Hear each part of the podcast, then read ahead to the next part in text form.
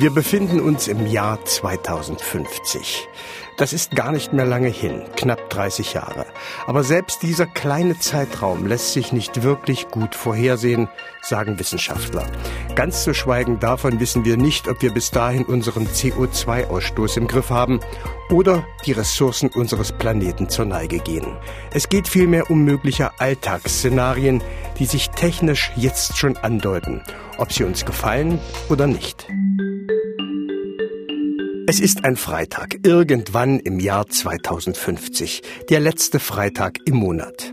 Der Tag, an dem die Sensoren in meinem Klo sämtliche Werte aus Urin und Stuhl registrieren, dazu noch eine kleine Atemprobe. Denn nachdem klar war, dass Hunde Krankheiten riechen können, begann man die Atemluft nach Hinweisen auf Krankheiten zu untersuchen. Die Anfänge beschreibt Dr. Michael Scholles vom Fraunhofer Institut für Photonische Mikrosysteme Dresden. Ein weit bekanntes Beispiel ist äh, in der Tat der Diabetes. Für eine echte Krankheitsdiagnostik konzentriert man sich im Moment eher auf eine Krebsfrüherkennung. Also natürlich, was nahelegt, ist, ist Lungenkrebs, aber auch andere Krebserkrankungen führen zu dieser Veränderung äh, der Zusammensetzung der Ausatemluft. Nachdem die Werte da sind, ist die künstliche Intelligenz an der Reihe. Sie checkt ab, ob alles okay ist. Sie kennt mein komplettes Genom, hat Milliarden von Daten mit Krankheiten und Krankheitsverläufen abgeglichen und kann mittlerweile viel besser als mein Arzt meinen gesundheitlichen Zustand anhand der Werte beurteilen. Das Spektrum an Krankheiten, die so erkannt werden können, beispielsweise Alzheimer, hat sich enorm erweitert. Künstliche Intelligenz hat dabei geholfen, dass neue Biomarker zur Früherkennung gefunden wurden. Hat geholfen, dass neue wirksame chemische Verbindungen, also Arzneien, erkannt und entwickelt wurden und kann vorhersagen, welche Behandlung bei mir besonders gut und welche gar nicht hilft. Und schon habe ich ein leichtes Summen im Ohr. Mein Arzt meldet sich wie immer, wenn die Werte bei ihm eingetroffen sind.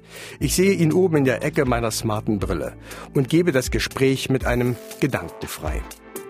Nichts mehr klicken, nichts mehr in der Hand halten. Im Jahr 2050 funktioniert alles nur noch über Gedankensteuerung. Bilder werden über eine smarte Brille in mein Auge projiziert.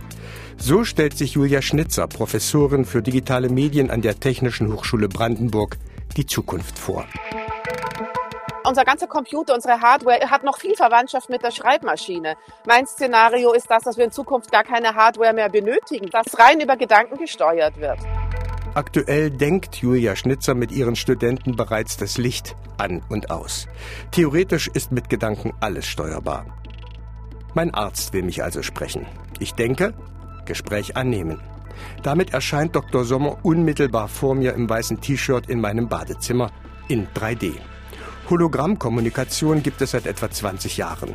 Mit Einführung des 6G-Netzes im Jahr 2030, unter anderem entwickelt von Professor Wolfgang Kellerer, Kommunikationsexperte an der TU München.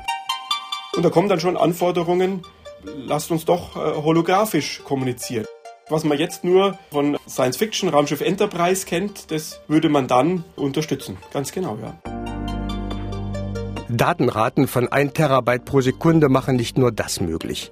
Das schnelle Netz, 100 mal schneller als 5G, schafft es auch, davon geht Professor Kellerer aus, dass man lange vor 2050 in der Fernkommunikation fühlen und tasten kann. Dr. Sommer, der Arzt meines Vertrauens aus Aschersleben, könnte mich also, selbst wenn ich im Urlaub in Bangkok verunglücke, fernoperieren. Das heißt, der, der operiert, muss natürlich spüren, ja, der muss fühlen, wenn er gegen einen Widerstand stößt. Und diese Kraftrückkopplung, ja, die braucht so eine extrem geringe Verzögerung, dass es überhaupt geht. Also, dass man durch das Netz dann fühlen kann. Die Gefahr, dass jemand die Datenverbindung Aschersleben Bangkok hackt und mir einen dritten Arm anoperiert, ist relativ gering. Quantentechnologie, die mittlerweile im Alltag angekommen ist, macht Datenverbindungen zumindest theoretisch absolut sicher. Die Kombination aus ultraschnellem Netz, künstlicher Intelligenz und Gedankensteuerung bietet den verrücktesten Anwendungen Raum. Julia Schnitzer beschreibt, dass wir auf intelligente Technologie in bisher ungeahnten Situationen zugreifen können. Extrembergsteiger Mount Everest, sie klettern wo hoch und fragen sich, ist das der richtige Weg? Push, Mental Command und dann zeigt es ihnen auf der Projektionsebene an, wo sie genau hingreifen müssen, um als Bergsteiger oder Kletterer sicherer nach oben zu kommen. Egal wo ich bin, im Himalaya, in einer fremden Stadt oder bei mir zu Hause, immer ist da etwas um mich herum, was mich versteht, mit dem ich kommunizieren kann wie mit einem Menschen. Besser noch, ich kann denken. Und das virtuelle Etwas, die Rechenmaschine, versteht mich. Die KI, die künstliche Intelligenz, versteht mich besser als alle meine Freunde und ich mich selbst. Julia Schnitzer schildert Diskussionen, die sie mit ihrem Ehemann hat. Wenn wir uns streiten, dann sagt er, du verstehst mich einfach nicht.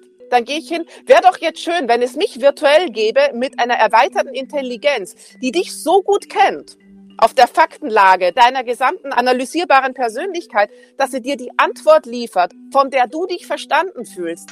Da hätte ich Sorge, dass du dich in meinen virtuellen Zwilling irgendwann mehr verliebst als an mich, als unperfekter physischer Mensch, der nie mit dir wirklich verschmelzen kann. Virtuelle Zwillinge werden im Jahr 2050 wahrscheinlich keine Besonderheit mehr sein. Es wird genug Bild- und Tondateien, Kommentare, Wortmeldungen und Profile von uns geben, mit denen künstliche Intelligenz Duplikate von Persönlichkeiten erstellen kann. Entweder ruft man sich den virtuellen Zwilling des besten Freundes zum Trösten oder Lachen, falls der echte mal keine Zeit hat, oder man trifft einen Verstorbenen, dessen Verlust man nur schwer verkraftet. So nach dem Motto, was würde jetzt mein Vater dazu sagen?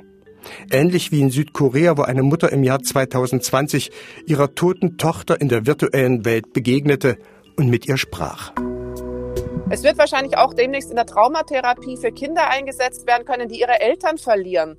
Dass sie die virtuellen Eltern treffen und mit denen noch einmal über gewisse Dinge reden können. Wir wissen ja auch, dass wenn wir uns vor den Spiegel stellen und morgens dreimal künstlich lachen, dass es Endorphine ausschüttet. Und wir können mit physischen Tricks ähm, gewisse ähm, chemische Prozesse ansteuern oder auch elektrische Prozesse im Gehirn. Unter anderem Schmerzbewältigung durch den Verlust des Partners. Wenn künstliche Intelligenz dabei hilft, Personen zum Leben zu erwecken, ihre Persönlichkeiten nachzuahmen, so gut es das Datenmaterial zulässt, dann ist der Schritt nicht mehr weit unserem virtuellen Helfer, der uns mit Rat und Tat zur Seite steht, der uns zur Physiotherapie oder zur Operation rät, den wir fragen können, welcher Beruf am besten zu uns passt, ob uns unser Partner wirklich liebt oder wo der sicherste Weg nachts um drei zum Hotel lang führt, dann ist der Schritt nicht mehr weit, dass wir diesen Helfer als unseren Freund, als unsere Freundin betrachten. In Japan, sagt Professorin Julia Schnitzer, gibt es Männer, die tatsächlich schon virtuelle Partnerinnen suchen und heiraten wollen. Das wird ein Szenario werden, dass gerade introvertierte, schüchterne Menschen, die eigentlich Probleme haben, ihre Gefühle zu artikulieren, die werden irgendwann über die künstliche Intelligenz, weil die einfach viel schneller deren Daten auswerten kann, wahrscheinlich irgendwann die besser zurückspiegeln können als der wiederum unperfekte Mensch. Und damit wird Liebe, jetzt kommt's, einfacher werden. Das ist alles ein bisschen verrückt. Allein der Gedanke fällt schwer, dass meine Enkel einen Algorithmus, eine komplizierte Rechenoperation heiraten könnten. Damit die Welt in Zukunft funktioniert, der Verkehr, die Produktion, die Medizin, das persönliche Leben, brauchen die digitale Technik und die künstliche Intelligenz unsere Daten. Je mehr von uns auf Festplatten oder wo auch immer gespeichert ist, desto besser kann sie uns helfen, uns unterstützen, kann uns unsere Wünsche von den Augen ablesen. Allerdings ist es vom Wunsch von den Augen abzulesen bis zur Terrorbekämpfung nur ein kleiner Schritt, sagt Professorin Julia Schnitzer. Dass im Moment überlegt wird, ob man KI verwenden kann, um Terroraktivitäten im Vorfeld auszuschließen gibt es gegebenenfalls eine gewisse Gesichtsanspannung, die ein Attentäter kurz bevor er tätig wird, zum Beispiel eine besondere Anspannung im Gesicht, die messbar werden kann, um im Vorfeld zu sehen, die und die Person plant gerade einen terroristischen Anschlag. Solange sich die künstliche Intelligenz dabei nicht irrt, ist es gut, in jeder Hinsicht. Falls aber die KI die Anspannung vor einem Terroranschlag mit der Gesichtsanspannung eines Unschuldigen mit Rückenschmerzen nicht auseinanderhalten kann, wäre das nicht gut. Genauso wie es nicht gut wäre, wenn unsere Daten bei Monopolisten wie Amazon oder Google verschwinden würden, genauso wie es nicht gut wäre, wenn alle Daten öffentlich wären. Dann könnten sie auch von der nächsten Regierung möglicherweise, einem autoritären Regime, zu meinem Nachteil missbraucht werden, warnt Schnitzer.